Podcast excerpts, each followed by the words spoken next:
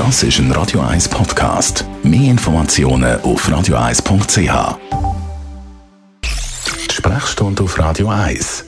Dr. Merlin Guggenheim, Radio 1 Arzt. Heute reden wir über den Eisenmangel.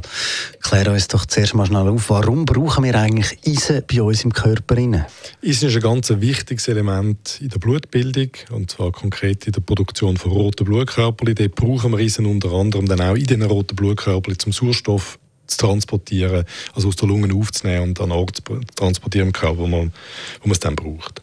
Wenn man jetzt Eisenmangel hat, wie zeigt sich das? Was sind da Symptome? Das sind einerseits Symptome von der Anämie, also der Blutarmut, Kraftlosigkeit, Abgeschlagenheit. Äh, das Herz pumpt schneller, weil es versucht, das verbleibende Blut mit der Sauerstofftransportkapazität schneller durch den Körper zu pumpen, um ein bisschen kompensieren.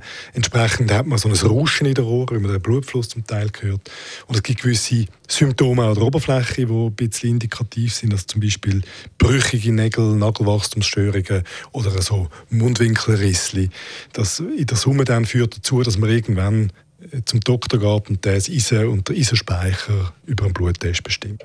Wer ist eigentlich von Eisenmangel am häufigsten betroffen? Sprich, wer müsste in seinem Körper da mit Ergänzungsstoffen sorgen? Den Eisenmangel finden wir vor allem, also in über 80 Prozent der Fälle bei, bei Frauen, jungen Frauen, äh, Menstruation, Schwangerschaft, Geburt, äh, zum Teil auch mit Blutverlust verbunden sind. Männer haben das zwar zum Teil auch eher selten. Danke vielmals, Dr. Merlin Guggenheim.